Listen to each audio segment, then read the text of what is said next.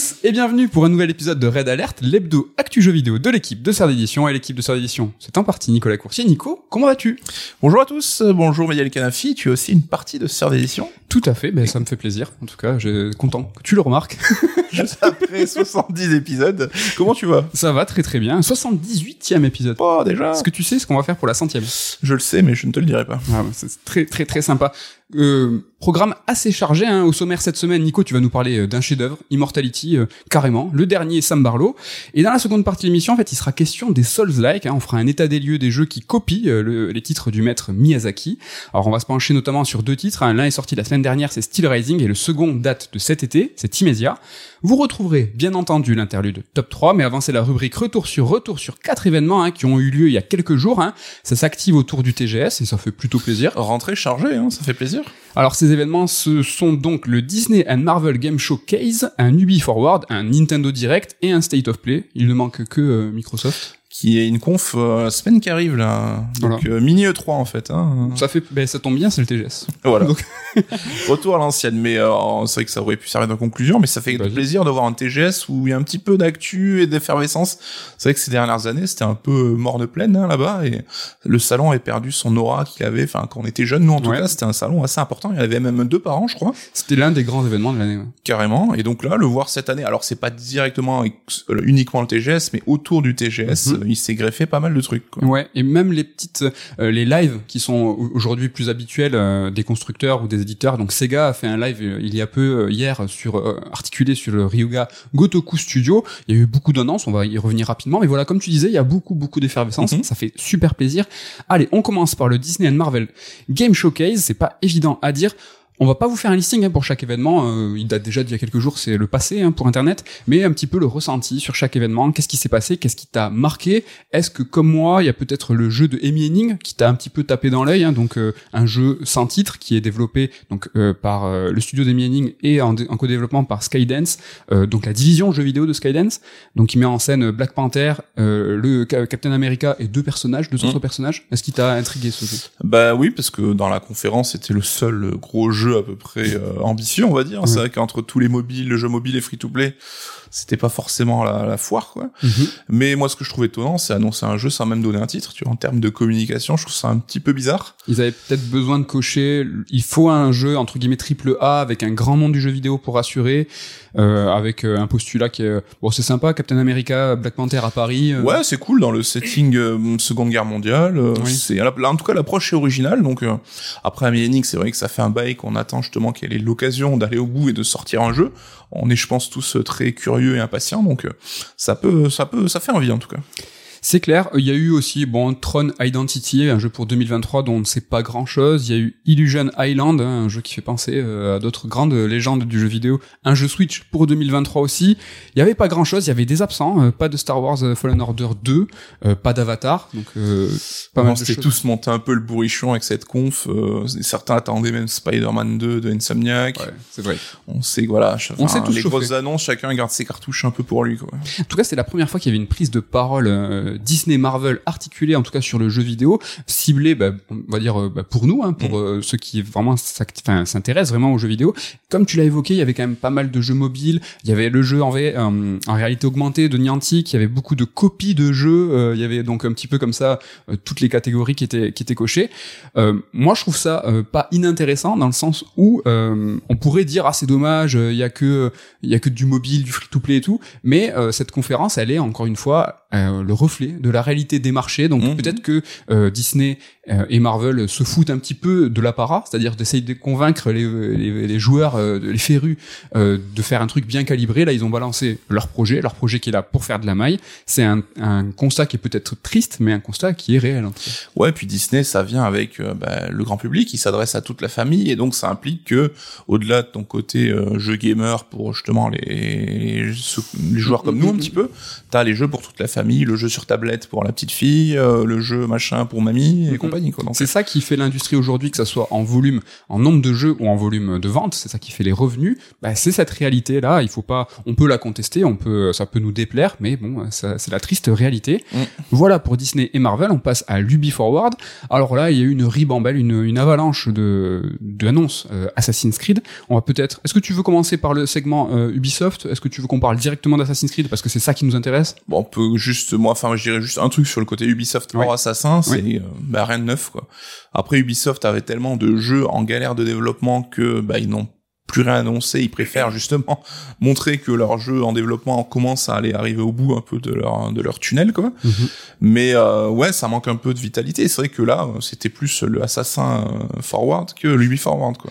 Alors c'était très intéressant parce que dans la forme en elle-même, il y avait vraiment le Ubi Forward et au sein d'Ubi Forward, il y avait un second événement donc qui était Assassin's Creed Showcase, je sais Ouais. plus exactement comment il s'appelait, mais il était vraiment articulé avec un setup, un décor différent, des présentateurs différents, une mise en scène qui était complètement différente. Symboliquement, ça peut avoir du sens, mais on va on va y venir. On va y venir. pense. C'est quasiment ma conclusion. Mais avant ça, on va vous dire très rapidement hein, de quoi il était euh, question. On a eu la confirmation d'Assassin's Creed Mirage. Il y a eu un nouveau chapitre, euh, euh, le dernier, normalement le DLC de Valhalla. Il y a eu beaucoup de jeux à venir assez lointains avec des noms de code. Donc le codename euh, Red, qui est développé par Québec. Québec, c'est quand même Assassin Odyssey. Il y a eu le codename Exe, euh, donc développé par Montréal. Là, c'est Assassin's Creed Valhalla. Le codename Jade, donc là qui est développé, euh, enfin en tout cas qui est destiné euh, à l'Asie et à la Chine notamment, euh, qui est en fait euh, co-développé par Tencent. Mhm. Je sais pas trop exactement qui il y a derrière. En second temps, il y a eu euh, Invictus, donc un, un jeu mobile, euh, on va dire. Beaucoup d'assassins. Invictus, c'est plus un projet multi, a priori. Projet multi, oui. J'ai Ouais, dit quoi Mobile. Pardon, mu- multi, exactement, tu as tout à fait raison. Qu'est-ce que t'en penses déjà de euh, cette ribambelle d'annonces euh, Assassin qui revient dans la hype, en tout cas pour ce qui est, euh, pour ma part, je suis trop chaud, j'a- j'avais envie de ça. Ouais, alors c'est compliqué, je trouve, d'analyser cet Assassin Showcase sans parler du cadre en fait dans lequel il se déroulait. On sait que Ubi, ils ont été au cœur de scandales et tout. Ils ont euh, fait la technique, euh, on se met la tête dans le sable et on laisse passer. euh, on, on attend la fin de la tempête, voilà, la, la technique de l'autruche. Et là, c'était vraiment un exercice de com, de reprise en main en fait. Ouais. Et quelle meilleure reprise en main et quelle meilleure manière de se montrer sur son meilleur jour que de sortir sa carte maîtresse Assassin's Mhm. Creed et en plus de la décliner sous plein de jeux différents. Donc c'était un peu euh, le côté euh, on fait plaisir aux gamers, on se montre vraiment, regardez, il y a plein de jeux assassins qui arrivent. Et je pense que c'était vraiment la volonté en fait de taper un grand coup là-dessus. Donc euh, c'est rare qu'on ait autant d'annonces simultanées d'une franchise en même temps. Mais là, c'est voilà, t'as l'assassin sur mobile pour le marché asiatique, euh, c'est cool, check. L'assassin qui revient aux sources pour les vieux comme nous, Mirage. bah, check. T'as l'assassin RPG pour ceux qui aiment la, les- la, la branche RPG, Oui. ok. Et t'auras le nouvel assassin euh, qui va tout révolutionner dans quelques années. Donc, euh, en fait, ils ont placé les pions pour tout le monde, en fait, pour satisfaire tout le monde.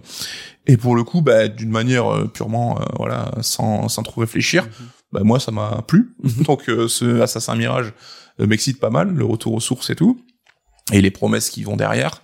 C'est cool aussi. Je regrette que le jeu, euh, justement, sur la Chine, soit pas un jeu console, parce que moi, c'est un setting qui m'intéressait pas mal. Donc le jeu pour la Chine, le codename Jade, co-développé par Tencent, qui est à destination de l'Asie, euh, lui c'est un setup kit euh, branché, mais qui est voilà sur mobile. Après, euh, ça a l'air quand même super beau, super proche. Franchement, donc, il, euh, il est super joli. peut-être que je me laisserai tenter aussi. Hein, donc, Ah, euh, lui, ça y est, ça se chauffe. Et euh, en fait, euh, ce développement de communication d'Ubisoft avec euh, le beau joli graphique, euh, les perspectives euh, à court, moyen et long terme, est-ce qu'on peut, peut parler de marvelisation? On a entendu beaucoup parler de, de Ouais, ça, alors de le condamner Je suis pas complètement d'accord. Euh, alors déjà parce que c'est péjoratif. Après, on pense ce qu'on veut de Marvel, mais Marvel, c'est leur but, c'est d'être constamment présent. C'est euh, quatre films par an, six séries. On en est quand même pas là sur Assassin's Creed. Et encore une fois, enfin, le, le but, c'est pas sortir tous ces épisodes non plus en même temps. Chacun a l'air d'avoir euh, de se distinguer aussi par son approche. Donc là, Mirage, par exemple, c'est l'année prochaine, c'est euh, l'année prochaine. Ouais. De, et à partir de encore l'année suivante, là, on aura peut-être euh, Red, euh, et que ce- c'est assez ça reste ça. assez nébuleux, ouais, Voilà. et d'autant plus qu'il y a Assassin's Creed Infinity qui vient de se rajouter à l'équation, donc ce fameux Alors ça, c'est intéressant. hub, euh, cette euh, sorte d'ombrelle en fait où tous les épisodes vont venir se rassembler. Je, on en a déjà parlé plein de fois, donc on va pas revenir sur ce qu'on a dit sur Infinity, mais je verrais pas trop l'intérêt d'avoir une plateforme comme ça si c'est pour sortir tes jeux les uns après les autres. Tu vois, autant qu'il y ait des synergies, je pense que c'est le but. Donc pourquoi pas imaginer peut-être des sorties simultanées avec des expériences un peu à la carte. Et euh, là-dessus, moi, j'anticipe peut-être un peu les questions, mais euh, c'est pour ça que j'imaginerais, enfin, je crois qu'on l'avait déjà dit, mais qu'Infinity, ça serait un truc payé par abonnement, en fait, que tu paierais pas tes jeux euh, à 70 balles dans le commerce, parce que sinon, enfin, autant garder le modèle actuel, quoi. Je- Ouais, ouais. On l'avait évoqué, peut-être juste le redire hein, pour ceux qui ont peut-être raté des précédents Red Alert, et c'est vraiment, vraiment dommage. Euh, ça. ce Infinity, en fait, on l'imagine vraiment comme un bon moyen pour, Ubisoft peut-être bah, de laisser tomber euh, la méta-histoire, c'est-à-dire que par exemple le codename Red, on va se connecter à l'Infinity, il y aura peut-être pas de méta-histoire parce qu'ils vont prendre en, en compte que bah, nous, on est un, un employé peut-être d'Abstergo, on va être dans Infinity, on va se plugger. De toute façon, la méta-histoire, ils savent plus quoi en faire. Et, ils- et s'ils peuvent le mettre de côté, transformer ça un petit peu en quelque chose de méta pour créer bah, un métaverse. Alors ça, c'est quelque chose qu'ils veulent faire. Donc créer un métaverse avec Infinity. Et ton idée, la coupler d'un abonnement pour faire de bah, d'Assassin's Creed elle-même une plateforme, moi je trouve ça vraiment malin. Et moi, ma conclusion, c'est que la forme de fait qu'il y ait la conférence Assassin's Creed, la conférence Ubisoft, ça prouve bien que Assassin's Creed, en fait, est plus fort ou en tout cas presque plus important qu'Ubisoft et c'est vraiment une licence qui a euh, ses propres objectifs, sa forme, son planning, sa diversité de jeux, tout et c'est différent d'Ubisoft. Il y a le Ubisoft, le comment il s'appelle la plateforme d'Ubisoft, Ubisoft Plus? Plus, ouais. T'as le Ubisoft Plus qui vont développer, abandonner, killer, on sait pas encore, mais ils ont en perspective ce cet Infinity parce qu'Assassin's Creed c'est ça, c'est le fer de lance, c'est le pilier et c'est presque. Moi j'imagine, toi tu parlais d'abonnement Assassin's Creed, un abonnement Assassin's Creed, un abonnement Ubisoft. C'est quasiment deux entités différentes. Ouais, alors euh, on en parlait aussi à l'époque que euh, le but maintenant, ben, c'est d'avoir ta franchise en fait, et donc Mhm. capable de générer. Et Ubi, et, euh, Guillemot l'a dit euh, texto, hein, c'est que ils ont les franchises Assassin, Far Cry et Ghost euh, Rainbow Six qui Rainbow veulent qu'elles doublent, je crois, leur revenu pour atteindre, je crois, 6 millions à ces trois franchises. Donc euh, le but, c'est que d'avoir des franchises fortes capables d'être déclinées en Mhm. jeu sur tous les supports, console, mobile, PC, free-to-play, etc. Aussi déclinées en série, au cinéma, à la télé. On l'a vu. C'est ce que Nintendo fait aussi. C'est ce que, ce que Sony fait aussi. Oui. Donc là-dessus, pas trop de surprises. Et effectivement, euh, t'auras euh, la marque Assassin qui va abriter euh, une multitude de choses et qui euh, bah, prend un peu du galon, mais je pense pas qu'elle se substitue à Ubisoft et dans le sens, je comprends maintenant peut-être à recul, à rebours, le côté Ubisoft Original, c'est d'avoir cette marque Assassin qui sera mise en avant, placardée, le gros logo, mais t'auras la petite référence Ubisoft Original dessous pour pas oublier un peu le, le, le point commun en fait entre toutes ces franchises quoi. Carrément. Est-ce que tu veux faire juste un très très très très rapide passage sur les Assassin's Creed, le Assassin's Creed Mirage, plus court, plus à l'ancienne, plus infiltration? Alors, on en parle vite fait, moins cher, un positionnement prix particulier qui va refléter le fait que même pour Ubisoft, eh les gars, c'est un petit jeu. Moi, ça me dérange un peu. Bah, on sait, je pense tous les deux, on est assez d'accord pour euh, ne pas juger un jeu à l'aune de sa durée de vie et ne pas faire un simple rapport qualité-prix un peu, un peu con, quoi. Ouais, mais quand c'est l'éditeur qui le fait pour toi-même. Après, c'est vrai qu'on en parlait tous les deux et à mon sens, c'est parce que il est euh, su dans, dans le cercle des joueurs informés, pas le grand public, hein, mais que c'est un DLC de Oui. Valhalla qui a été retransformé en jeu. Ce qui n'implique pas qu'il manque d'ambition, parce qu'une fois cette décision prise, tu peux décider de mettre les moyens d'en faire un gros jeu complet, quoi. C'est arrivé Et, euh, plusieurs fois dans la saga. Exactement. Mais peut-être que, euh, sachant que les gens sont au courant de ça, ou euh, bah, Ubisoft a pris peur, ou peut-être en se disant, bah, les joueurs sont habitués à passer une centaine d'heures sur nos jeux, bah, peut-être qu'ils ont pris peur. Donc euh, oui, Mhm. on aurait effectivement ce, ce placement tarifaire un peu étonnant. D'autant plus qu'à côté, ils ont dit que leurs autres grosses nouveautés allaient passer au tarif de 80 boules, hein, je Oui, crois. bien. ils ont, ils ont pris la, la décision aussi de, de s'aligner avec Sony. ouais. Ouais, et donc là, il parle d'un jeu euh, au scope proche d'un Révélation ou d'un Rogue, donc euh, 10-15 heures de jeu, quoi. Ouais. Et honnêtement, moi, ça me va carrément, parce que j'en pouvais plus de leur assassin à rallonge infinissable. Ou même les DLC euh, font 30 heures. Ouais, donc là, c'est cool, enfin, retour à l'infiltration, retour à une ambiance un peu Moyen-Orient, ouais, re- et retour à une durée de vie plus raisonnable. Pour moi, c'est trois trucs cool, quoi.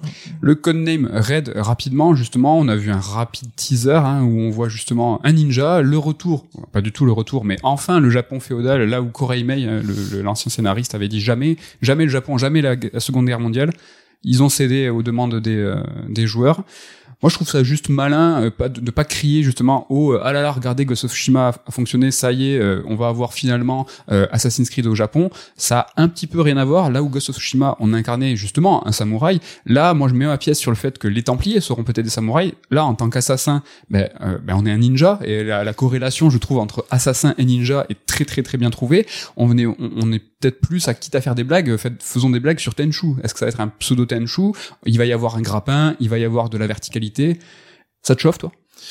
Oui, forcément, hein, mais c'est vrai que c'est peut-être une coïncidence, mais le fait de dire pendant dix ans il y aura jamais de Japon et deux ans après Ghost of Tsushima qui cartonne, finalement y passer, ça fait un peu un peu suiveur euh, bêta. Alors c'est peut-être que ça n'a rien à voir. On hein, va en reparler euh, sur le State of Play. Il y a deux trois jeux qui se passent au Japon.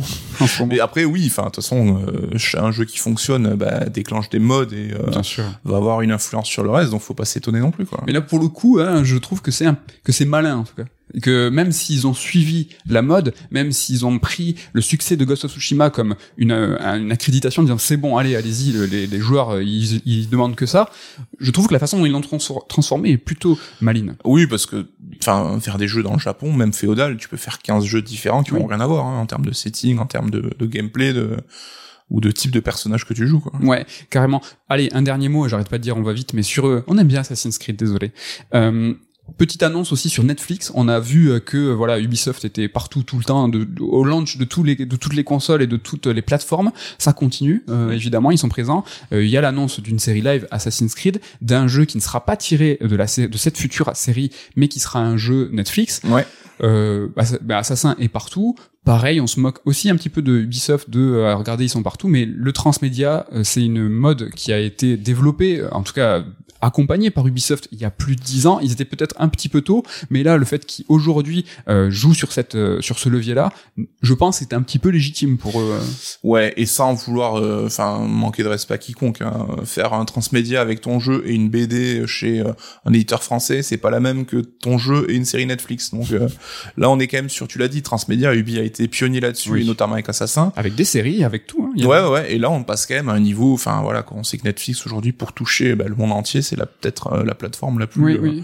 la plus évidente quoi. Et aujourd'hui, le transmédia, c'est vraiment quelque chose qui va défaire les cadenas, qui vont bloquer tout ce qui est ayant droit, licence et tout. Et là, je reprends une information qui a été donnée euh, par Greg Hello dans Gaijin Dash, où justement, il, il- parle de Fortnite et Dragon Ball. Il dit, les gars, mais vous savez que ça, ça a été débloqué. Donc, avec tout ce qui est Shueisha et tout, qui est vraiment très compliqué de travailler avec les Japonais au niveau des- de la propriété intellectuelle, ça a été débloqué grâce au film Dragon Ball, le nouveau Dra- Super Dragon Ball euh, Dragon- Super Dragon Ball Super, je crois qu'il s'appelle.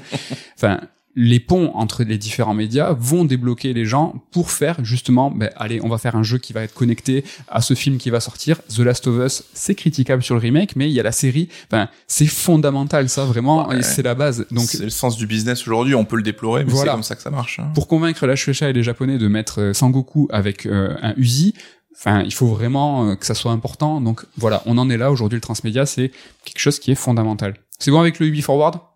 Allez, on forward. On passe à, au Nintendo Direct. Là, pareil, voilà, on va pas faire de, on va pas faire de, de, de. Moi, dis-moi si t'es ok, mais encore une fois, on a, on s'est beaucoup moqué euh, de, de Ubisoft. Là, tout ce, tout ce qui s'est passé avec, euh, regardez, euh, Assassin Mirage a euh, directement montré une cinématique en CG. C'est vrai, pas de gameplay, c'est triste et c'est dommageable, mais derrière, hop, directement l'après-co. C'est vrai, Ouais, ça c'est vraiment un scandale quoi. Exactement, c'est vraiment un scandale. Sauf que Nintendo, dans leur Nintendo Direct, quand il y a Koizumi qui arrive, il arrive en premier lieu pour présenter euh, la collector de Fire Emblem, Engage qui a été euh, révélée. Il y a eu un gros déroulé sur les DLC du Season Pass de Theatrism, le DLC euh, des musiques qui est bien sale aussi avec euh, le Nier Live Live Sega, euh, saga, euh, la mise en avant du Game Pass Xeno 3, le euh, le pass Mario Kart 8, un jeu Niantic en euh, donc la remise en avant du Pikmin qui avait pas fonctionné, qui était déjà sorti, mais là ils le remettent en avant. Enfin, voilà, c'est vrai que tous les éditeurs euh, font ça. Il y a pas, il faut pas avoir, je pense, deux poids deux mesures. Aujourd'hui, c'est comme ça que ça se passe. Quand un jeu est annoncé, il y a la préco derrière qui arrive. C'est pas bien, enfin c'est pas bien. Euh, c'est comme ça que ça se passe, quoi. En tout cas, en ce qui me concerne, c'est pas tant le problème que des jeux ont des DLC, des collectors, des business. C'est que là, Assassin, on t'a mis en vente un jeu, on t'a proposé d'acheter un jeu sans même avoir vu la gueule du jeu. C'est ça qui pose le problème.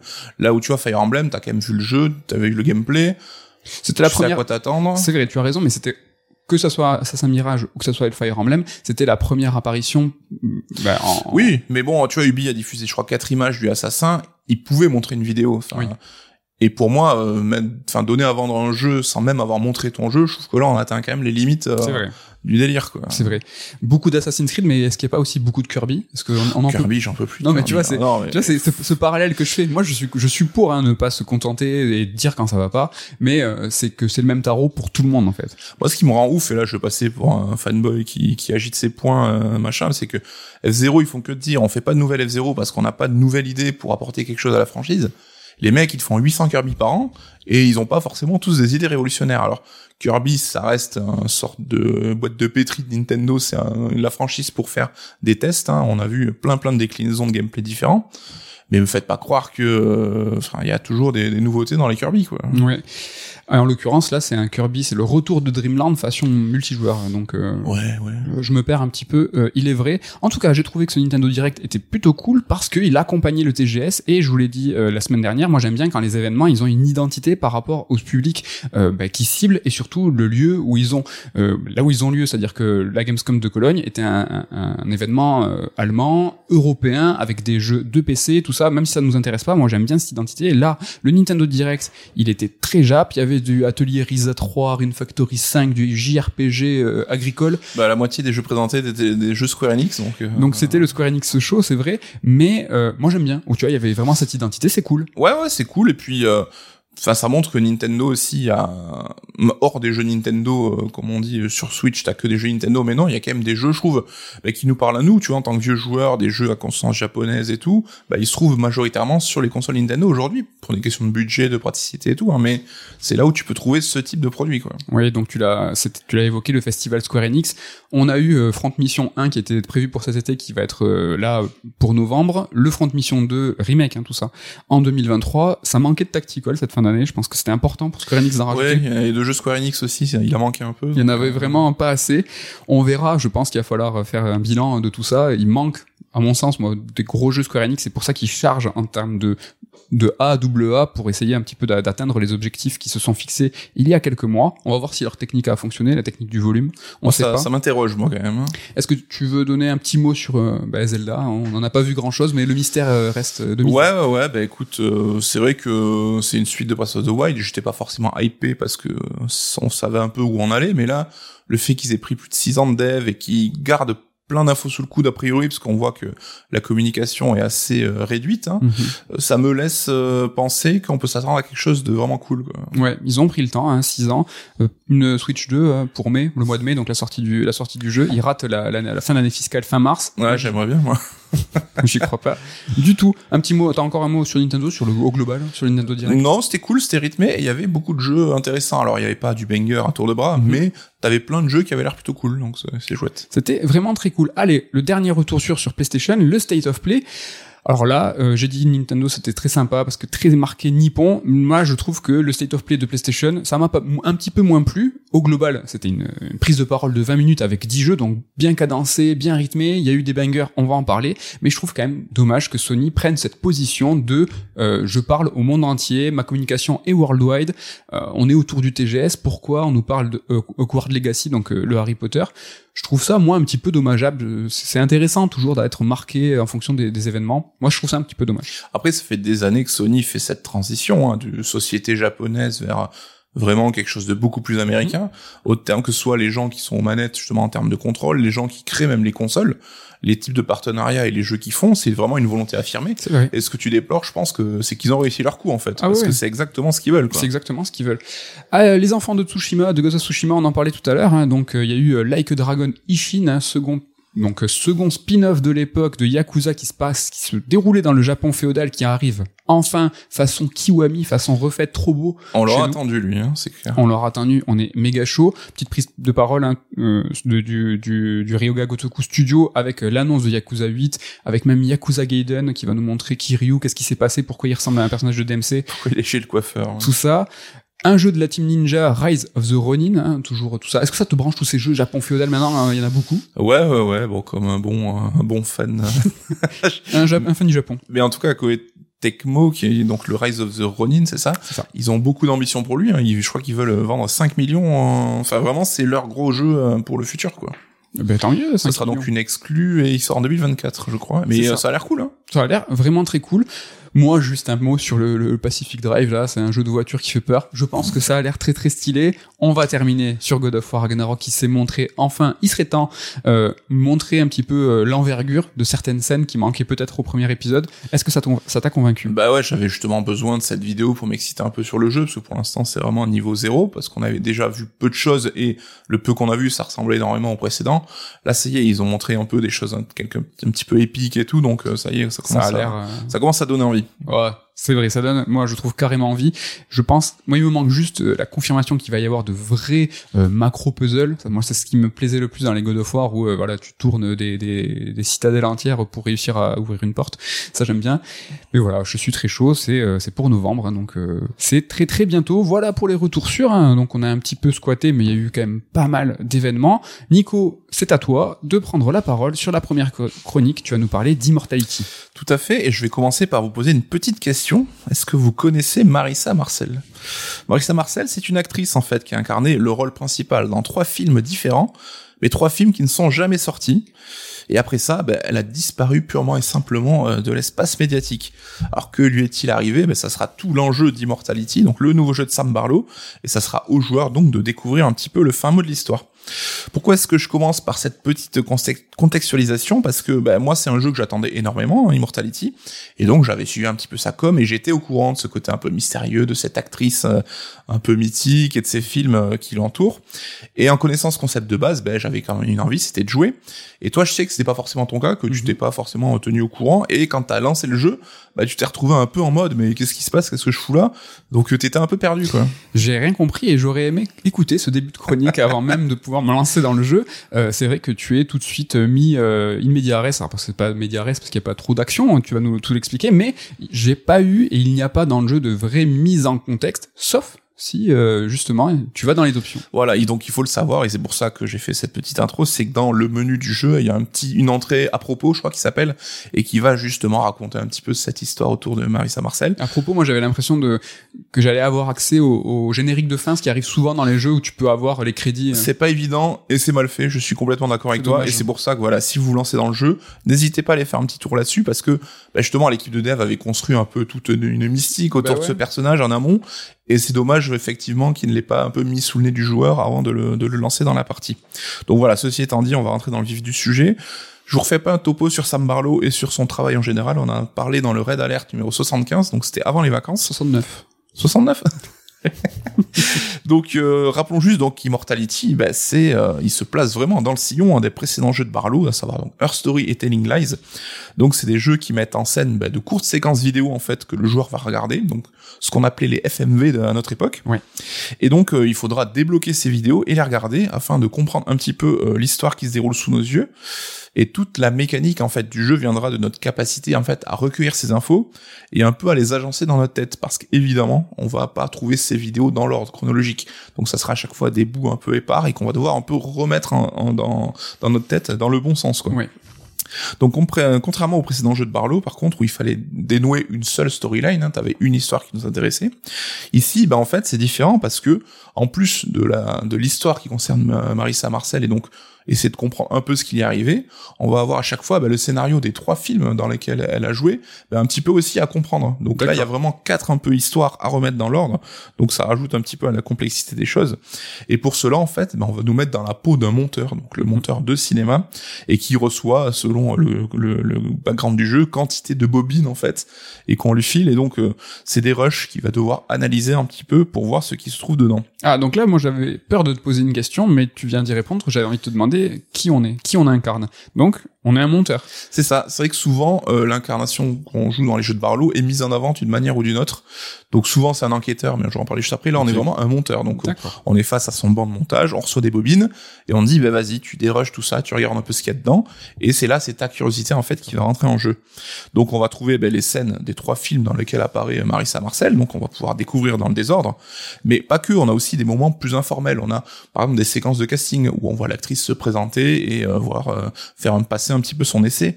On a aussi des séquences de répétition entre les acteurs où là ils sont habillés en civil et ils répètent les scènes qu'on va découvrir plus tard filmées. T'as des séquences même de discussion en off entre les acteurs, tu vois, qui se racontent leur vie et tout. Mhm. Et t'as même des émissions de télé ou des publicités. Donc c'est pas que des scènes du film, hein. c'est vraiment tout ce qui entoure ces films et euh, les tournages de ces films-là et qui nous permettent un petit peu de mieux cerner les personnages à chaque fois dans leur rôle dans la vie civile et dans les dans le rôle qu'ils vont incarner. Et donc t'en parlais, là on est un monteur, donc et contrairement à Earth Story ou Telling Lies, on n'est pas un enquêteur. Donc faut tout de suite euh, être clair là-dessus, c'est n'attendez pas le fin mot de l'histoire. C'est pas genre un whodunit, tu vois. C'est pas il y a un meurtre, il faut élucider qui c'est et qu'à la fin t'as la révélation et tout. Ah donc euh, si vous attendez à quelque chose comme ça, euh, je veux tempérer vos attentes. Tu n'auras pas forcément toutes les réponses de manière claire et précise à la fin de l'aventure. Il y a du mystère là-dessus, c'est indéniable et vous le découvrirez très très vite en jouant. Ah bah dès la première seconde, hein, il y a du mystère. Mais euh, le propos se veut beaucoup plus diffus cette fois et laisse encore plus de place à l'interprétation. Mhm. Donc là-dessus, on peut vraiment, euh, c'est vraiment une démarche volontaire. Hein. Mais on peut rapprocher ça du travail d'un David Lynch, tu vois, par exemple. Oui. Et euh, David Lynch, quand il veut pas expliquer ses films, hein, qui sont toujours très très nébuleux, parce que lui, il trouve que bah, ce que le, le spectateur va en tirer, va l'analyser, ça tout autant de pertinence que ce que lui pourrait dire à ce sujet-là, quoi. Donc euh, là-dessus aussi, il y a quelque chose à savoir, on parle de Lynch, c'est que dans Immortality, bah, le propos du jeu est très cru.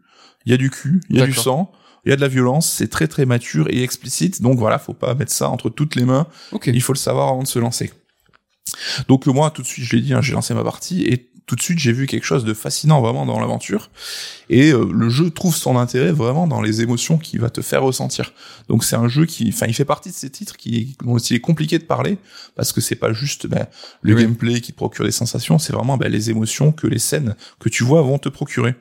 Et donc tu pourras l'apprécier euh, vraiment à différents niveaux de lecture. hein. Donc T'as le plaisir déjà tout simple hein, de suivre le scénario de chacun des films et de le comprendre comme tu regarderais un film en fait un petit peu tu vois comme un Memento le film de Nolan Mhm. que tu découvres dans le désordre et t'as la mécanique d'essayer de comprendre le scénario qui est déjà intéressante en soi mais Immortality c'est aussi bah, une ode au cinéma en tant que tel hein, et à son évolution et donc pour cela les trois films que tu vas pouvoir euh, visionner bah, reprennent à chaque fois des codes de leur époque hein. donc t'as le simili giallo un petit peu le film avec euh, du sang du sexe et tout du fantastique et qui est réalisé par un mec, c'est vraiment un ersatz de Hitchcock, hein, il a vraiment la gueule à Hitchcock. Ah oui.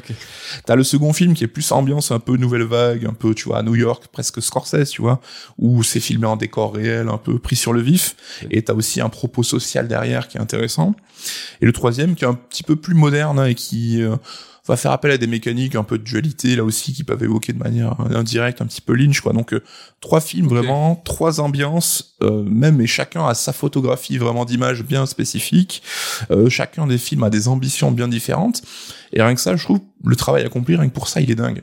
Tu vois, quand à la fin du jeu, tu dézoomes sur tous tes extraits vidéo, tu peux voir par film un peu, tu sais, l'ambiance Ouais. esthétique qui s'en dégage. Et euh, enfin, le taf qui a dû être fait, rien que pour ça, je trouve qu'il est assez ouf et on doit vraiment euh, tirer notre chapeau à l'équipe là-dessus, quoi. En parallèle de cette ode au cinéma, ben, t'as aussi euh, les séquences qui donnent un peu l'aperçu des coulisses ben, de ce monde du cinéma.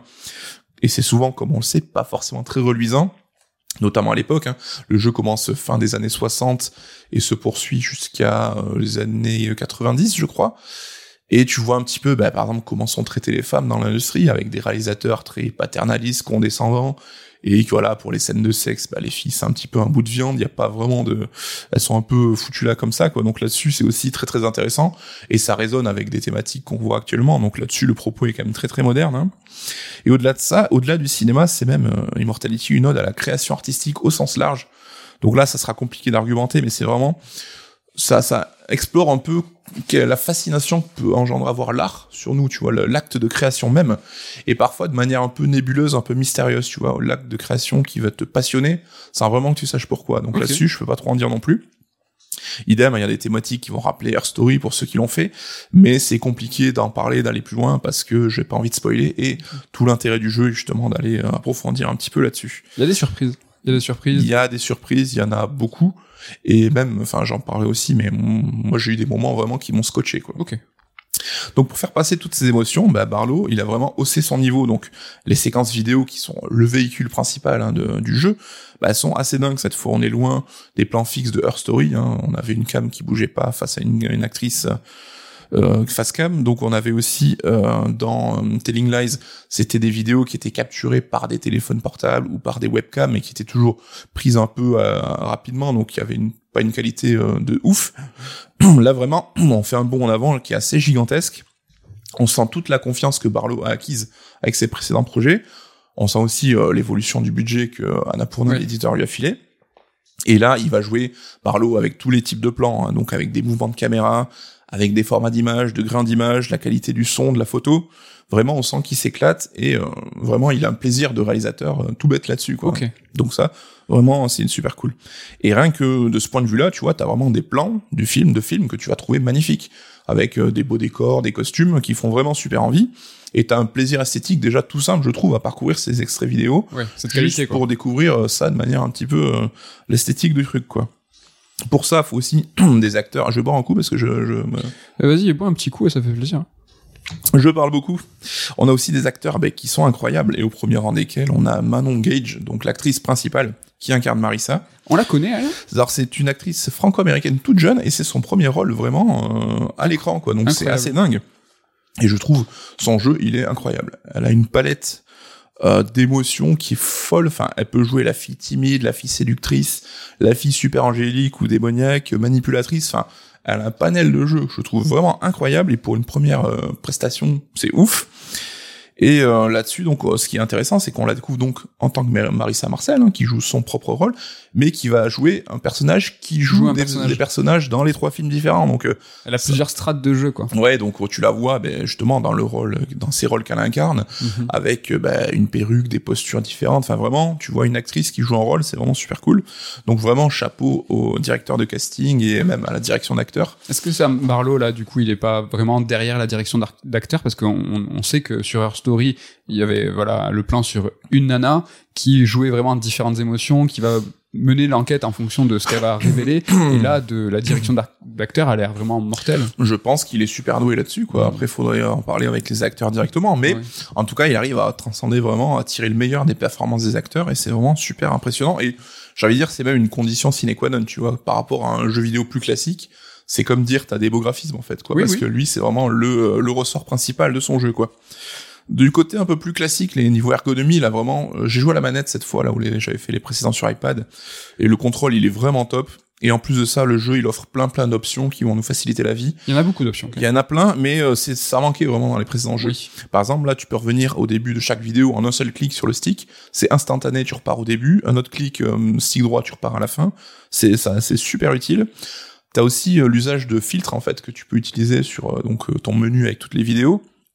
Tu vas pouvoir classer tes vidéos par film, euh, par euh, date de tournage, euh, par ordre chronologique du scénario en fait. D'accord. Et tout ça, au-delà de d'aider à la compréhension, ça aide aussi quand on recherche quelque chose de spécifique. Tu vois, ça évite d'être un peu lâché et de parcourir euh, tout ça à la main. Ça aide vraiment et c'est très très pratique. Il y a juste quelque chose, moi, que je regrette un petit peu. C'est que donc cette fois-ci, contrairement aux autres jeux de Barlow, tu vas pas taper un mot dans un moteur de recherche pour faire apparaître des vidéos. Ça, c'était ma question, c'est comment on navigue dans ce niveau C'était euh, voilà le concept de Her Storytelling Live, c'était euh, comme tu as une sorte de moteur de recherche, tu tapes un mot clé et ça te fait apparaître les vidéos dans lesquelles ce mot euh, Oui. est cité. Donc c'était comme ça que tu enquêtais et que tu retraçais un petit peu le fil. Ici en fait, c'est que tu vas cliquer directement sur l'image. Donc tu as une fonction en fait où tu fais une pause sur l'écran et avec ton curseur, tu vas cliquer sur ce que tu veux. Ça peut être un visage d'un acteur, ça peut être un élément du décor, que ce soit une bougie, un verre, une plante verte dans le fond. Il y a énormément d'éléments qui sont cliquables dans, euh, dans chaque plan. Et à chaque fois que tu cliques, ça te renvoie vers un élément équivalent dans une autre vidéo. Donc si tu cliques sur le visage de l'actrice principale, mais ça te renvoie vers un autre plan d'un autre film avec euh, l'actrice principale dedans. Ça peut être le même film, ça peut Voilà. être un autre film, ça peut être un plan des coulisses. Donc là-dessus, c'est assez varié et euh, voilà, tu peux cliquer même plusieurs fois à la suite, ça va te renvoyer vers d'autres euh, d'autres choses. Mais là, c'est le vertige dans le sens où même tu t'enfonces dans l'image, c'est que tu vas avoir une bougie, Mm. tu appuies sur la bougie, ça va te renvoyer vers un autre film ou un autre plan où il y a une bougie, et de là, tu vas t'enfoncer encore et encore et encore et encore. Et c'est comme ça que tu vas débloquer les vidéos et à chaque fois que tu les regardes pour découvrir un peu ce qu'elles contiennent. Donc c'est plutôt cool à la base parce que ça rend le jeu super accessible. hein. Tu vois, t'as pas la barrière de la langue Oui. ou de devoir taper le mot et ça évite d'être bloqué en fait parce que c'est vrai que dans, dans les jeux précédents, si tu comprenais pas où il essayait de t'amener, ben peut-être des fois t'allais pas avoir le mot clé qui allait te débloquer la suite. Là, rien que de cliquer naturellement, ben ça te fait, euh, ça te permet de découvrir beaucoup de vidéos. Donc c'est plutôt cool de prime abord, mais je trouve que le fonctionnement reste un petit peu nébuleux parce que, comme je l'ai dit, si tu cliques sur le visage d'un acteur, ça te renvoie vers un autre film, une autre vidéo, mais euh, t'as pas de boucle en fait. Tu sais pas si c'est aléatoire en Voilà. fait, et donc en cliquant euh, sans discontinuer, tu vois, en passant d'une vidéo à l'autre, tu n'auras pas, par exemple, toutes les séquences où apparaît l'acteur en question. Ça aurait été peut-être trop compliqué à mettre en place, mais on sait pas si c'est une part d'aléatoire ou si c'est le jeu qui va te guider volontairement vers certains vidéos ou pas. Donc là-dessus, c'est pas, ça peut gêner quand tu recherches quelque chose de spécifique. Et même parfois, les associations d'objets sont un petit peu obscures. Donc des fois, bah, tu cliques sur un verre d'eau, ça va te renvoyer vers une carafe. Ah, ok, c'est jamais ultra, enfin, c'est souvent très très logique, mais parfois c'est un petit peu, un petit peu bizarre. Et d'une manière, bah, un petit peu générale, et ce que je déplore le plus, c'est que je retrouve le joueur est moins mis à contribution. Tu vois, dans les jeux précédents, bah tu réfléchissais un petit peu aux mots que tu devais euh, trouver, taper pour euh, continuer d'avancer. Là, t'es un petit peu moins sollicité. euh, tu vois, il suffit juste de cliquer sur un Ah, c'est élément. intéressant ça. J'avais une question justement à ce sujet parce que Ouais. euh, justement euh, Sam Barlow il est habitué de la narration non linéaire donc pour tout ce qui est débat est-ce que c'est du jeu vidéo c'est poubelle? Parce que évidemment il y a des films non linéaires tu parlais tout à l'heure de David Lynch mais là il est non linéaire parce qu'on est face à ce puzzle et c'est nous qui allons remettre tout dans l'ordre Mm. et on a une vraie interaction c'est nous qui sommes à la main de ce, de ce puzzle là et j'avais l'impression alors moi j'ai joué qu'une heure ou deux qu'il y avait quand même plusieurs plusieurs fonctions et plus de fonctions que précédemment là où tu ne faisais que taper. Là en fait tout de suite on, m'a dit euh, dans les premières heures de jeu tu peux euh, faire des ralentis. Donc j'avais des questions. Est-ce que vraiment ces ralentis ces petites fonctions là où justement on m'a sollicité moi en tant que en tant que joueur c'est assez fréquent et, fondamental Ça a un rôle indéniable. Oui. Euh, donc, euh, mais euh, t'as l'impression que tu on est moins sollicité que sur les précédents euh Oui, parce que tu vois, dans par exemple Telling Lies, où quand tu comprenais un, un moment de l'intrigue et tu dis, ok, je pense que le scénario va aller dans cette voie, donc je vais solliciter plutôt euh, le champ lexical de tel mot pour essayer d'en apprendre plus sur tel sujet. C'était ta réflexion qui, Voilà. qui a amené en fait justement euh, ta compréhension du scénario. Mais est-ce que là, ta recherche de plan, euh, elle était toi peut-être plus aléatoire? Comment t'as comment t'as joué toi? Est-ce que tu Dans un premier temps, bah, tu cliques sur ce qui te paraît logique ou intéressant, mais t'arrives aussi à un moment où tu dois cliquer sur des choses plus anodines pour pouvoir continuer à avancer. sans le forcément grande logique? Et d'une manière, tu vois, un peu des fois paradoxale, c'est que tu vas peut-être au moment cliquer sur une pomme, juste parce que tu vois que c'est un objet qui est cliquable, et ça va te renvoyer vers une vidéo qui est super importante et qui va te dévoiler un pan de l'intrigue, alors que ta réflexion ne t'amenait pas vers cette vidéo, c'est juste parce que t'as cliqué sur la pomme. Mhm. Donc t'as ce côté qui peut apparaître un peu presque un peu aléatoire, tu vois, genre presque les point and click à l'ancienne où tu cliquais sur tous les pixels pour trouver l'interaction. Parce qu'on voit vraiment quand c'est interactif en fait. C'est quand t'as ton curseur et le curseur change. Ouais, d'ailleurs petit tips, hein, donc on peut bouger le curseur avec le stick, euh, mais avec la croix, vous passez d'un élément interactible, interactif à l'autre. Ah d'accord. Donc ça, ça aide quand t'arrives en fin de partie et que tu sais plus où cliquer. Avec la croix, ça permet de mettre en surbrillance quelque part les objets que tu peux cliquer. Mhm. Donc ce processus, bah, il apparaît peut-être un peu moins logique et tu te sens, je trouve, en tant que joueur, un peu moins enquêteur et un peu moins malin, tu vois. Ah. Et tu sais à quel point j'aime me sentir sais. malin. Donc euh, Moins récompensé peut-être? moins récompensé, mais euh, contrepartie, ce que je disais, c'est que ça rend quand même le jeu plus accessible aussi. Donc je pense qu'il y avait cet équilibre à trouver et que c'était voilà peut-être pour pouvoir euh, rendre le jeu plus abordable par un plus grand nombre, Mhm. bah fallait peut-être changer un petit peu son approche qui était à la base peut-être un petit peu complexe. En tout cas, moi je sais que ça, ça m'a un petit peu laissé sur ma faim, mais ça m'a pas empêché d'adorer le jeu parce que pour moi vraiment c'est un chef-d'œuvre hein. là-dessus. Le jeu m'a vraiment envoûté. Après, clairement, je pense qu'il est pas fait pour tout le monde. Il y a des gens qui vont s'emmerder, hein, qui vont dire je vois pas l'intérêt de ces séquences vidéo. D'autres qui vont penser que c'est pas du jeu vidéo tout bêtement. Et là-dessus, tu vois, il y a pas de condescendance. hein. On vient tous chercher des choses différentes dans les jeux. Toi, je sais par exemple que Après, tu vois, moi, euh, le fait que ça soit pas un jeu vidéo, c'est pas une question, c'est un jeu vidéo. En revanche, ce genre de jeu vidéo, euh, ne, alors c'était pas ne m'intéresse pas. Je serais ah, j'a- j'adorerais euh, lire un making of euh, si une maison d'édition, on en connaissait, euh, pouvait faire un truc sur les coulisses de comment a écrit Sam Barlow. Je crois qu'il y a deux co-scénaristes assez célèbres. je crois qu'ils sont quatre, Quatre. et qui ont bossé sur des séries de qualité Ouais. et tout. Comment en fait, tu vois, son esprit a articulé cet ensemble de bah, de séquences, cette narration non linéaire, tout ça, ça me passionne. J'adorerais lire un bouquin là-dessus, mais cette interaction ne m'amuse pas. Mm. Et tu vois, ça, c'est nul, tu vois. bah, je sais pas, euh, j'adore les glaces, mais y a- on n'aime pas tous les parfums de glace. Tu vois. Ou euh, euh, carrément, mais c'est cool parce qu'il en faut pour tout le monde. Mais c'est vrai que je peux comprendre ce jeu laisse à la porte certains joueurs, tu Oui. vois. Mais en ce qui me concerne, moi, j'ai vraiment trouvé ça ouf et c'est rien que ce plaisir d'emboîter un peu les pièces du puzzle et commencer à découvrir ce qui se passe, je trouve ça vraiment assez jubilatoire, quoi. tu me diras parce que j'ai deux trois questions. Et en tout cas, enfin moi, moi j'ai eu un de ces fameux moments waouh, comme on dit Voilà, dans le jeu ouais. vidéo, tu Ouais. vois. C'est, on a tous connu ça et il y en a pas tant que ça. Hein, des jeux qui, par une mécanique, par un truc de gameplay, vont te dire waouh, je suis mind blow, quoi. C'est vrai, Ita, ouais. Et là, j'ai eu ça dans, dans, dans Immortality, donc euh, voilà, j'ai trouvé ça vraiment cool. Et ben voilà, donc le jeu il est dispo dans le Game Pass, hein, donc Mhm. euh, tout le monde peut s'y essayer. Il arrive aussi sur Netflix, donc euh, si vous avez un abo, il sera compris dedans, mais il est toujours pas dispo à l'heure où on enregistre. Il devait arriver en même temps, mais j'ai vu Sam Barlow qui tweetait qu'ils avaient besoin d'un peu plus de temps de- là-dessus, D'accord. donc ça va arriver. Et en tout cas, ben voilà, moi je pense qu'avec euh, Elden Ring est unique. J'ai trouvé mon trio de fin d'année euh, sans trop trop de soucis. Vraiment, j'ai adoré l'expérience. J'avais une petite question moi sur cette euh, séquence, ces premières heures où moi j'ai pas réussi à aller au-delà. Est-ce que c'est le moment où t'es perdu, ça dure longtemps? Est-ce que c'est plusieurs heures où tu finalement tu sais pas trop ce que tu fais, ou au bout d'un moment tu te dis bon, ok, je suis sur euh, ma table de montage, je sais qui j'incarne, je sais qui je suis et je sais ce que je fais. Ouais. Est-ce que ça c'est long? Bah, c'est des jeux qui sont durs à jauger là-dessus parce qu'on va tous avoir un cheminement un peu différent. Et par exemple, euh, je sais que là sur Immortality, il y a des gens qui sont tombés sur la fin du jeu en fait assez rapidement. Parce que c'est vrai que, alors je sais pas s'ils comptent un certain nombre de vidéos que tu débloques ou pas, mais il y a un moment où tu peux avoir la fin du jeu qui se débloque. Moi, je l'ai peut-être eu au bout de 4 heures de jeu, alors que ma partie globale, elle fait 10 heures, tu vois, parce que j'avais besoin de plus jouer pour comprendre le scénar. Et donc euh, là-dessus, c'est compliqué de, de, de, de retracer un peu un cheminement. Moi, je pense que dans les deux premières heures, j'ai eu ce fameux moment waouh qui m'a D'accord. presque suffi à avoir envie de continuer quoi qu'il arrive, quoi. Donc, euh, Et j'ai une question piège et tu viens de parler de la fin. Tu as eu le générique de fin, et tu as persisté. Quelle est la différence avec euh, Nier, alors, qui est dans une narration linéaire, mais qui est dans une narration en mille feuilles. ouais. Nier, tu as besoin de faire, refaire, refaire, refaire. Et Nier, t'as pas trop, Automata, t'as pas trop apprécié cette façon de faire de Taro Yoko, de dire, ben là, je vais vous montrer un versant A, mais faut le refaire pour le versant B, C, D, E, etc., etc. Là, t'as eu le générique, t'as eu envie de poursuivre. Bah parce que dans Nier, t'arrives à la fin d'une histoire, en fait, t'as le générique, tu reviens au, menu du jeu, en fait, et voilà, c'est Cette sorti fameuse- du jeu. Cette fameuse de narration linéaire, là, Ouais. t'avais pas tous les, les Et éléments. là, bah, le fait est que quand j'ai vu le générique, je savais que j'avais pas compris 90% de ce qui se passait, donc euh, je ne pouvais pas laisser le jeu et arrêter derrière, quoi. Donc, euh, et d'autant plus que t'as le générique et tu reviens sur ton banc de montage, donc euh, t'es incité à continuer directement, quoi. Hmm.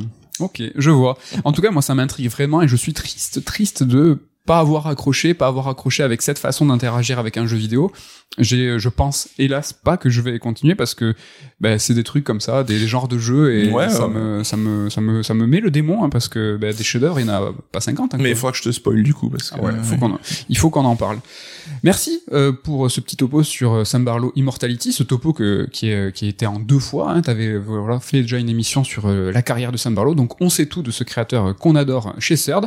Il est l'heure de l'interlude top 3 et de parler aujourd'hui du top 3 des meilleurs trailers. Ça tombe bien, alors c'est une idée de, de Ludo, hein, Ludo de Castro, de chez, de chez CERD, et ça tombe bien parce que voilà, on est autour euh, d'un TGS, d'un d'un Tokyo Game Show, là où ben voilà, le trailer est roi, on voit des trailers avec ou sans gameplay, en CG ou in-game. Voilà, c'est, je te demande pas d'expliquer un trailer, top 3 des trailers? Non, mais c'est vrai que les trailers ont ce côté un peu mythique et on a toujours connu ça.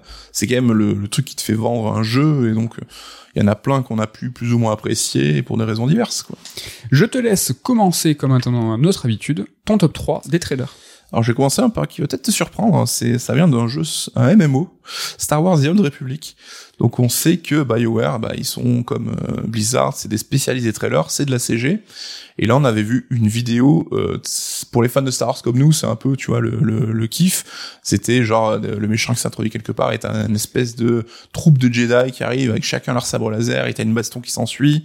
Euh, t'as même un Mandalorien qui, qui, qui participe et tout. Donc c'est vraiment le Battle Royale un peu Star Wars dont on rêve au cinéma et qu'on n'a jamais eu. Petit rêve mouillé. Et donc voilà, la mise en scène est super euh, punchy, puis Star Wars hein, en termes de DA, de musique et tout, tout ce que ça implique, ça fait super envie. Alors c'est bizarre parce que je n'ai jamais joué à ce jeu, hein, parce que je suis pas un joueur de MMO, mais cette vidéo m'a marqué quand même malgré tout. Star Wars. Mais moi, mon top 3 va peut-être t'étonner parce que je vais parler d'un studio euh, qui sait faire des trailers, hein, c'est Blizzard. Et là, je vais parler de du, tra- du trailer de Diablo 4 en novembre 2019, celui qui révélait, donc qui faisait plus de 9 minutes, qui révélait à la fin euh, Lilith. qui réveillait Lilith. Et en fait, moi, je suis pas un joueur de Diablo, hein, vous savez, j'ai fait Immortality juste euh, Immortality, Immortal, euh, juste dans sa quête, dans sa quête euh, séquence principale.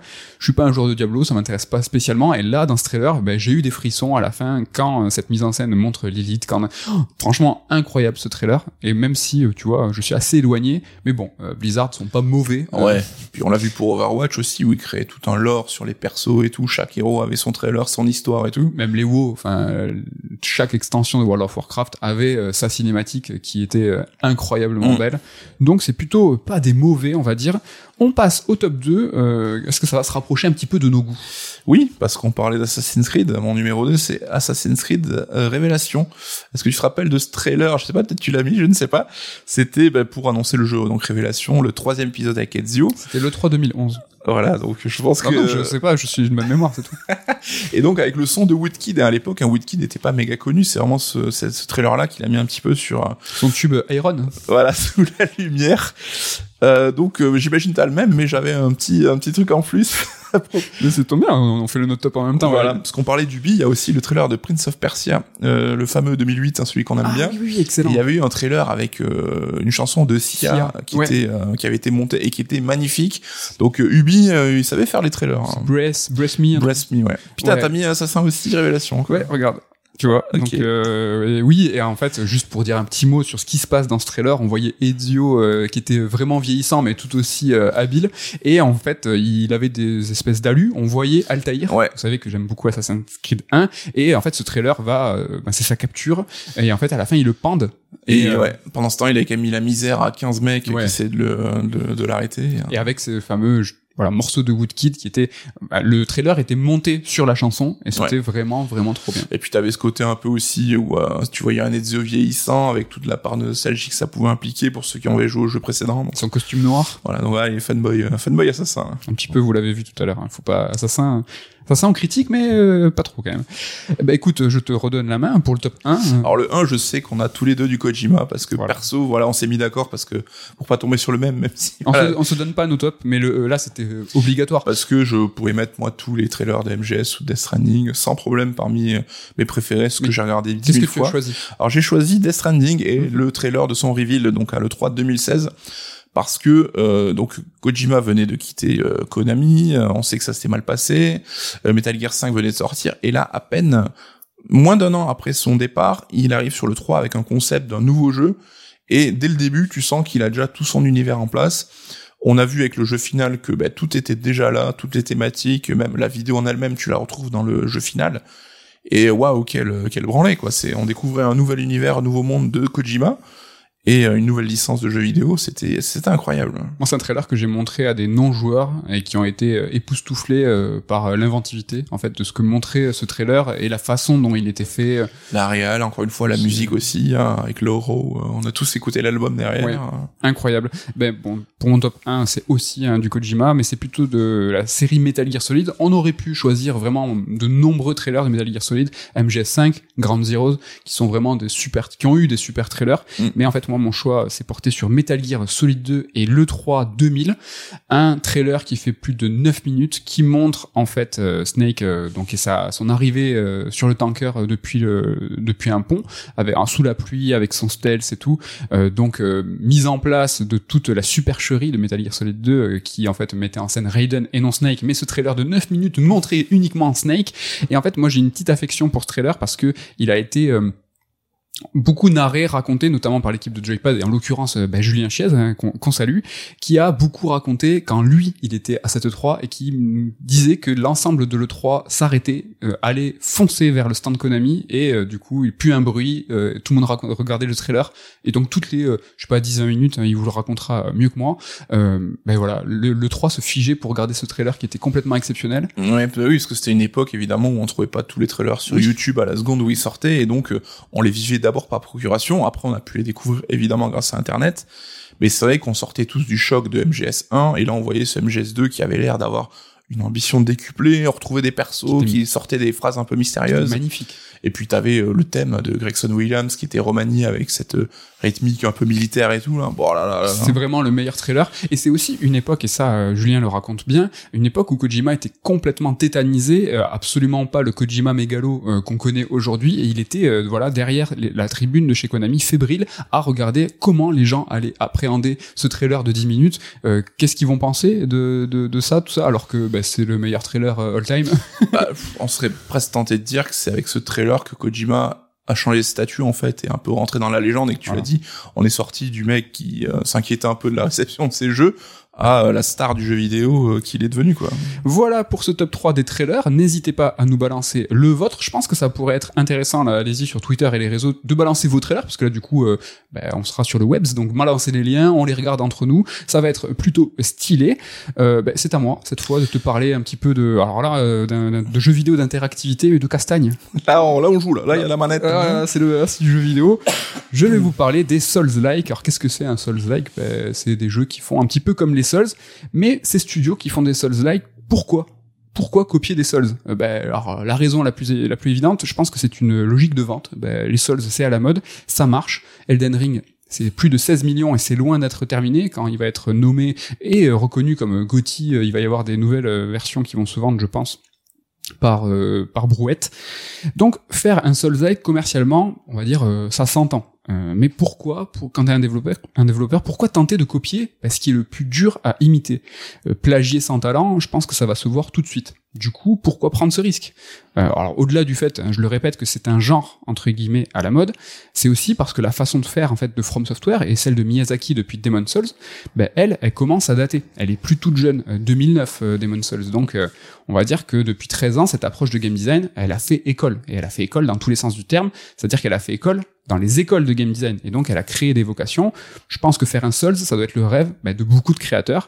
Alors c'est établi, hein, la saga Dark Souls, elle a sûrement c'est sûrement la série qui a le plus largement influencé l'industrie ces dix dernières années, et donc elle a fatalement inspiré ceux qui l'ont façonné et ceux qui vont la façonner, c'est-à-dire les développeurs. Nico, juste sur ça, est-ce que t'es ok sur Dark Souls? C'est euh, ça a influencé pas mal de monde.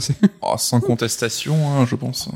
Alors la passion, c'est un sujet important dans le jeu vidéo, hein, que ça soit au sein du milieu du développement ou celui du journalisme. Là, on a toujours parlé du facteur passion. Alors parfois en bien, hein, quand la passion est un moteur, parfois en mal, quand elle permet d'exploiter euh, les gens. Néanmoins, c'est aussi cette passion qui fait prendre des risques et euh, qui fait prendre le risque, je pense, de réaliser un seul un. Alors euh, alors que pourtant le défi, bah, il est très complexe à relever. Mais je pense que qu'importe, hein, le prix du rêve n'a pas de valeur, donc les devs ils se disent on y va, alors c'est sûrement naïf, je sais pas, tu vas me dire ce que t'en penses, mais je pense vraiment qu'il y a cette sincérité dans ces propositions, que ce n'est pas uniquement une approche cynique. Nico, tu penses qu'il y a un peu de ça? Euh, Ouais, bah, je te rejoins. Alors peut-être qu'on est la team euh, naïf là-dessus, mais euh, j'ai l'impression que ouais, c'est vraiment par envie, par plaisir qu'ils vont là-dessus, plutôt que d'une démarche purement calculée. On en on en reparlera tout à l'heure, mais vraiment Jeanne Rousseau, qui est la fondatrice de Spiders, en fait a, a eu une demande des développeurs de dire, ben nous on veut faire un Soulslike. Elle a dit, ben oui, si vous faites un Soulslike, il que ça se démarque. On va voir s'ils ont réussi, mais c'est une envie des devs de leur dire on va faire ça. Bon, au-delà du fait que réaliser un, un Souls-like, c'est chaud, aussi à dire, un Souls-like, la difficulté vient aussi bah, du constat que le jeu sera forcément comparé à un Souls. Pour une équipe de développement, bah, il n'y a pas une ligne de code qui est déjà posée, qu'ils ils auront pour objectif bah, de, rivaliser avec un FromSo Franchement, c'est pas évident. Hein, on a vu d'objectifs plus simples.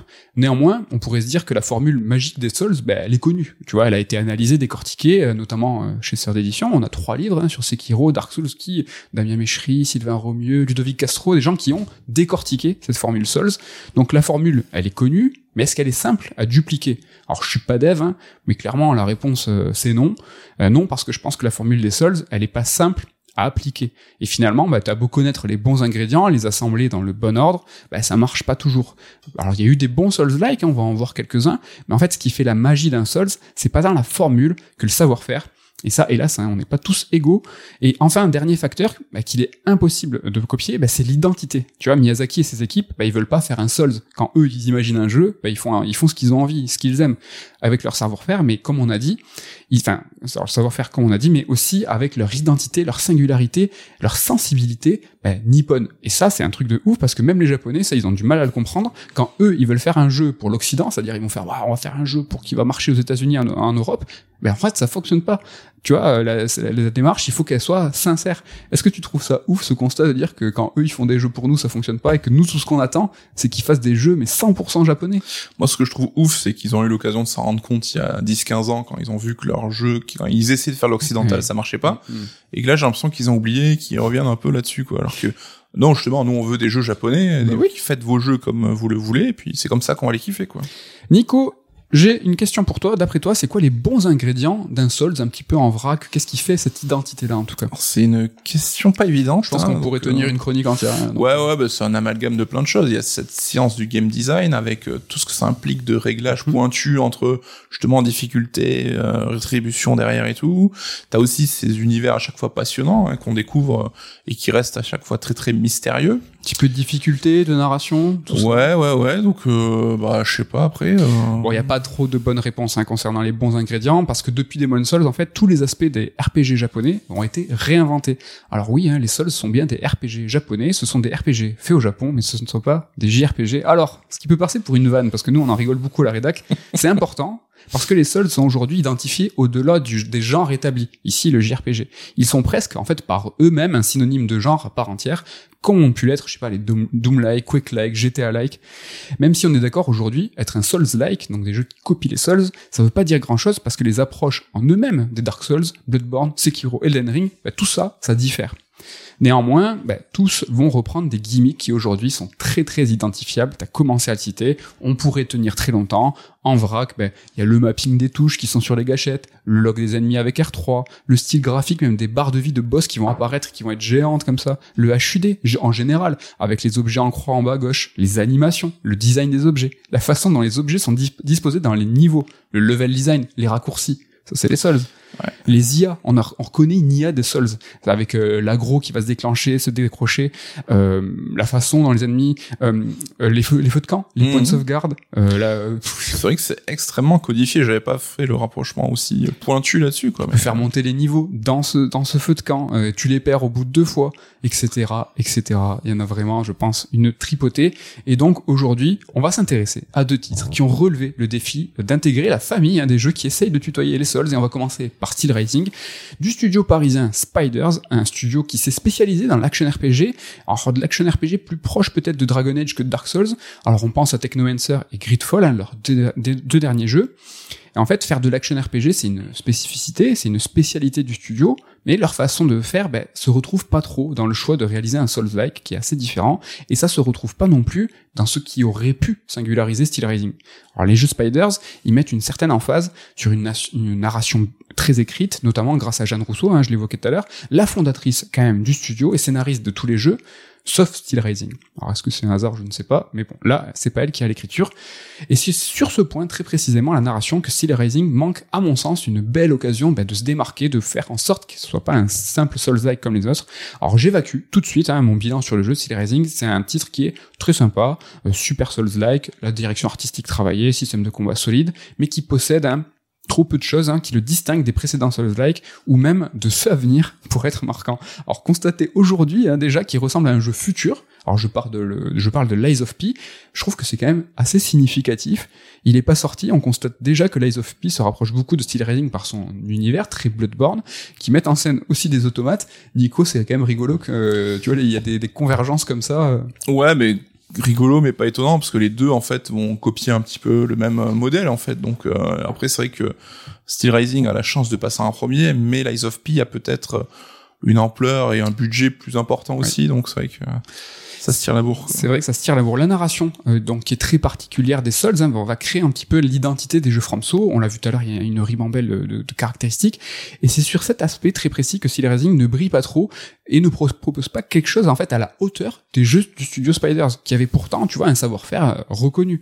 Alors en gros, dans Steel Rising, on nous sert une narration à base de notes à lire, de cinématiques et de cinématiques plutôt classiques, avec des persos très figés euh, pendant les dialogues et avec de la mise en scène le reste du temps. Rien de très passionnant rien de très original. Alors bien évidemment, on juge pas un jeu pour ce qu'il n'est pas, jamais, mais là, j'y vois quand même une sorte d'acte manqué. Ce qui fait habituellement la force du studio Spiders ne se retrouve pas dans Steel Rising. Je trouve ça dommage, et je trouve ça même un petit peu étonnant. Alors on dit que la singularité, on se dit peut-être que la singularité elle viendra du contexte, tu vois, euh, Paris, la Révolution, euh, Louis XVI qui pète un câble et qui prend des automates pour défoncer tout le monde. Un studio français qui met en scène la France, moi je trouve que c'est cool, carrément, oui, on pense à Sobo et Plectel qui vont mettre en scène le sud-ouest de, de la France et même la Méditerranée. Franchement, je trouve ça chouette. Sauf que là, dans Steel Rising, ce Paris, bah, il ressemble trop à Bloodborne, quoi. Preuve en est, une fois encore, Lies of P, qui se déroule pas du tout à Paris, ressemble lui aussi à Bloodborne, donc j'ai plus l'impression que le but ici, bah, c'est de singer Bloodborne, que de proposer une vision de Paris qui est très différente, l'artwork du jeu est à ce titre très significatif, parce que c'est un copier-coller euh, de Bloodborne, euh, hélas. Alors ressembler aux Souls, c'est un écueil qu'on peut logiquement attribuer à tous les Souls-like, normal. Euh, souvent, ils, se ils ressemblent à leur modèle. Par exemple, Lord of the Fallen, qui est peut-être l'un des premiers Souls-like, mais il ressemblait beaucoup à du pur Dark Souls dans l'esprit, sans le talent, hein, évidemment, et sans l'approche très japonaise. En revanche, notre exemple, The Surge, moi je trouvais ça très original dans son univers euh, science-fiction, assez dépaysant, plutôt lumineux dans ce qu'on imagine hein, des Souls-like, euh, qui sont eux très bressons, hein, souvent, hein, la peste, tout ça, le, le brouillard. Alors on va noter quand même que Steel Rising, il est remarquable par son accessibilité. Tu vois, il y a une sorte de mode facile. Euh, t'as de la qualité de vie qui est bien intégrée. T'as un objet, par exemple, c'est une boussole qui va te permettre de te donner la direction de la quête principale, des quêtes annexes, et tu vois, se distinguer par l'accessibilité, dans le sens euh, ouvrir le jeu à, à, tous en le rendant plus simple. Moi, je trouve que c'est cool, pourquoi pas? Déradicaliser la proposition euh, From Source aurait pu être une solution pour se démarquer. Mhm. Ben, manque de chance, ça c'est quand même l'un des derniers axes du jeu de Miyazaki qui est Elden Ring. Il y a aussi le surplus de verticalité dans Steel Rising qui, tu vois, elle peut être intéressant par rapport aux autres Souls-like. Tu vois, il faut constamment regarder en l'air. On possède un grappin, on peut sauter. Pour manque de bol, hein, Sekiro est passé par là. Au final, franchement, c'est une sacrée injustice de toujours comparer Steel Rising à un jeu From Software, mais c'est aussi le jeu quand on développe un Souls-like, et surtout quand on développe un Souls-like qui n'a pas de caractéristiques à lui. Être toujours comparé à un Souls, c'est légitime, car si par exemple un studio reprend toutes ses icônes et personnages, pour les mettre dans un, sur un carte. On pense à Naughty Dog qui a mis toutes ses icônes pour faire Crash Team Racing ou bah, par exemple faire un jeu de baston, euh, je sais pas, Multiversus de Warner. Ils seront fatalement opposés à Mario Kart et à Smash Bros. Je trouve ça normal. Je trouve ça légitime. Injustice, injustice légitime. Je crie ton nom, injustice. Alors en tant que joueur, j'ai passé un super moment sur Steel Racing, mais j'ai pas passé un moment qui était mémorable. Tu vois, ce qui est important pour moi, c'est d'apporter un point différenciant, même un seul. Et s'il est assez fort, il pourra changer l'expérience de jeu, ou du moins ce qu'on en retiendra. Et on va voir avec un exemple concret, concret, concret, concret, un autre Souls-like que parfois il suffit euh, d'une seule chose pour marquer les esprits.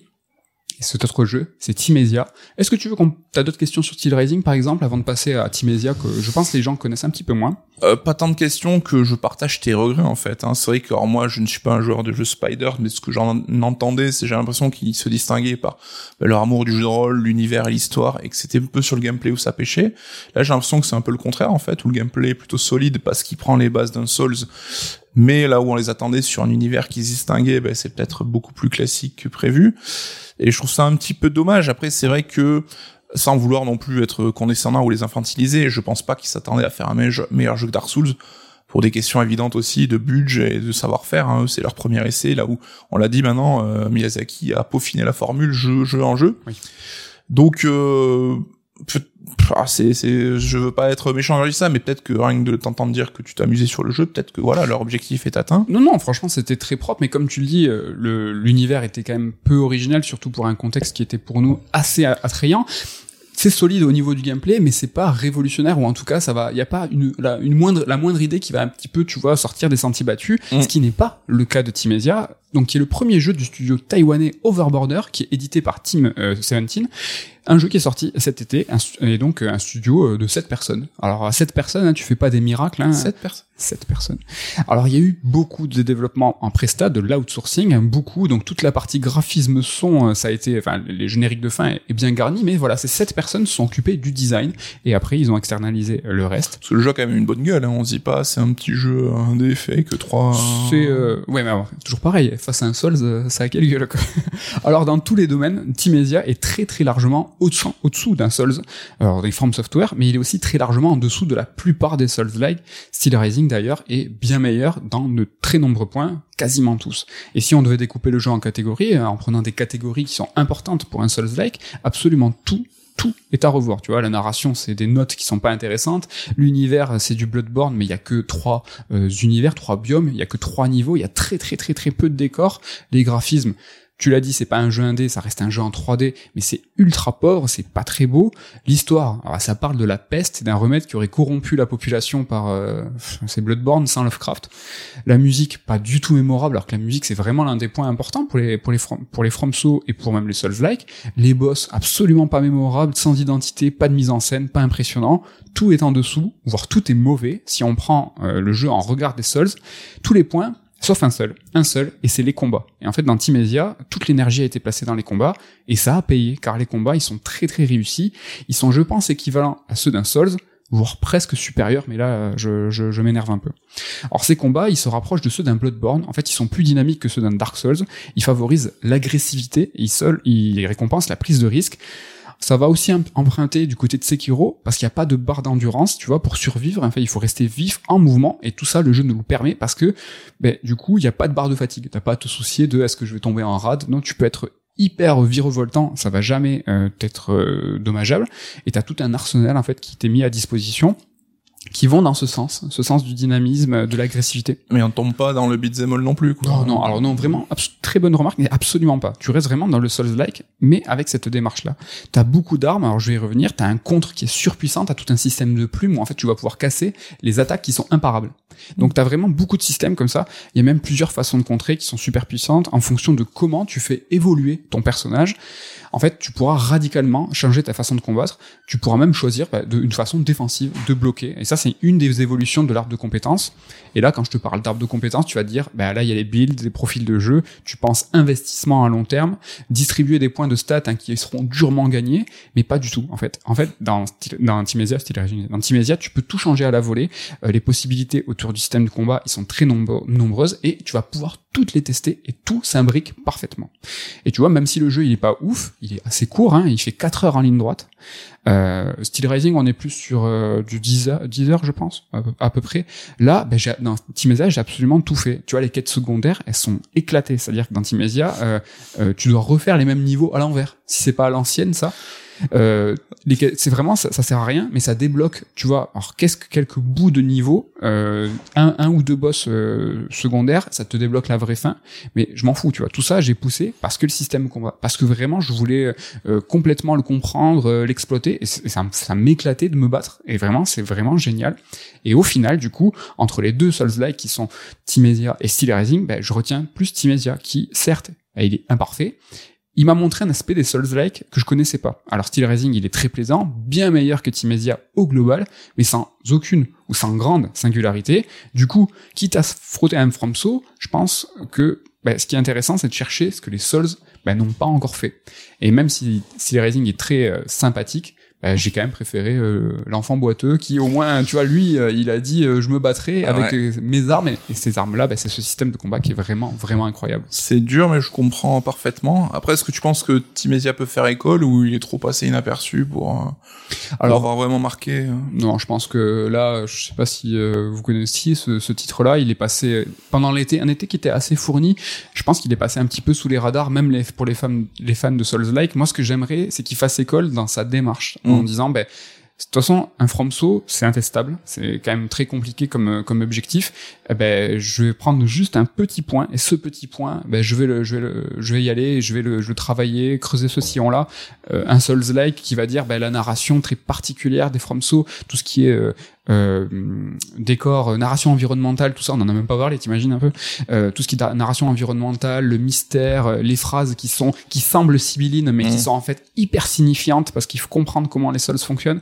Ben un, Souls-like qui va dire ben non, moi je vais faire une narration écrite, je vais faire une narration, mais le tour ça sera un Souls-like. Moi j'ai hâte et je pense qu'il y a vraiment matière à nourrir cette, cette diversité. Donc voilà, je sais pas si toi, quel, quel te tente le plus entre Steel Rising et Team T'es un petit sous, un petit sous toi maintenant. Tu, les Ouais, mais alors c'est justement ce que j'allais dire, c'est que moi je trouve ça passionnant à chaque fois quand les genres émergent, comment on les nomme, comment la, la nomination évolue, tu vois. Les Doom-like sont devenus FPS, euh, les GTA-like sont, devenus Quake-like avant. T'as eu Doom-like, Quake-like, FPS, t'as eu les GTA-like, c'est devenu les jeux sandbox. Aujourd'hui on parle de jeux open world. Ouais. Et là on est encore au stade où les Souls qui ont inventé cette formule n'ont pas été dépassés en fait. Et les seuls qui font des meilleurs Souls que les autres, c'est From Software. Donc on reste sur la dénomination Souls-like. On a même parlé de Soulsborne à un moment à la sortie de Bloodborne. Et ce que je trouve rigolo, c'est qu'on parle tout le temps de Dark Souls, on a Sekiro qui a été Gotti, on a Elden Ring qui est le jeu de l'année, et Bloodborne, sans dire que c'est le petit, le vilain petit canard parce que c'est un jeu mythique et tout.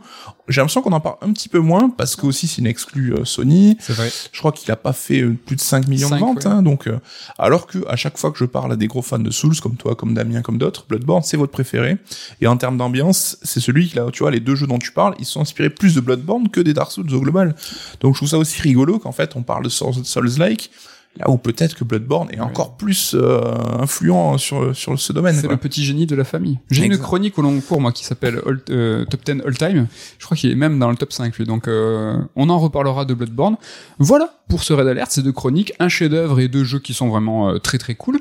C'est l'heure hein, de vous inciter, de nous mettre des pouces, des likes et tout, ça fait plaisir. Abonnez-vous. Mettez-nous des pouces. on adore ça. aimez, aimez, aimez Red Alert, ça nous fait plaisir. Merci pour votre fidélité. Vous êtes toujours plus, et c'est vrai à chaque fois. C'est pas, une, c'est pas une phrase euh, toute faite. Euh, ben, on fait euh, la bise à toute l'équipe. Hein. merci à eux, merci à vous. C'est le moment aussi de te demander qu'est-ce que tu vas nous raconter la semaine prochaine Alors la semaine prochaine, on va parler un petit peu des biais des joueurs, tu vois, des choses qu'on pense acquises et qui sont pas forcément vraies. La réflexion, juste pour teaser, hein, c'est né quand Sony a racheté le jeu mobile, dont j'ai déjà oublié le nom, mais je le saurai la semaine prochaine, Mhm.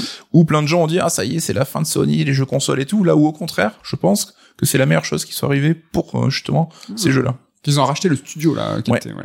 Ok, carrément. Ben ça va être très très intéressant. Et pour ma part, je vais vous parler. Il y a une hype en ce moment. hein, J'ai l'impression sur euh, une série qui s'appelle Ah. Les Anneaux de pouvoir, le Seigneur des Anneaux. Et euh, moi, quand il y a une hype comme ça, il y a un truc qui est un petit peu dans l'air. J'aime bien me replonger. euh, Ah, tu C'est-à-dire. te plonges pas, tu fais la bombe et des saltos là. Donc euh, se remater euh, les 20 heures euh, Hobbit Seigneur des Anneaux en version longue, alors ne relire les livres non, mais aussi bah, se replonger dans les jeux et euh, je me suis replongé dans certains jeux, certains jeux peut-être qui vont vous étonner parce qu'ils sont assez vieux. Donc on va faire un petit tour d'horizon des jeux vidéo Seigneur des Anneaux, euh, où sont les droits, sont euh, les droits si vous avez envie de jouer au jeu de Seigneur des Anneaux, bah, par lequel euh, commencer ou si vous avez envie de faire du rétro, tout ça, on, on va parler de jeux vidéo et de Seigneur des Anneaux. J'ai hâte, Parce déjà. que parce qu'il y a parce qu'il y a la série et parce que c'est la hype et qu'il faut faire un visuel pour Red Alert et que tu nous aides pas du tout la semaine prochaine. C'est vrai que ça va être très pour évident. faire un truc un peu punchy donc là on va mettre euh, un anneau de pouvoir. Et si vous aimez le Seigneur des Anneaux, il y a un excellent livre paru chez Sœur d'édition qui vient de sortir. Donc n'hésitez pas, on fait pas assez la pub. Vous savez, nous sommes une maison d'édition. on n'est pas que des podcasts. Merci à tous pour votre fidélité. Nico à la semaine prochaine et à vous à la semaine prochaine. Bye bye.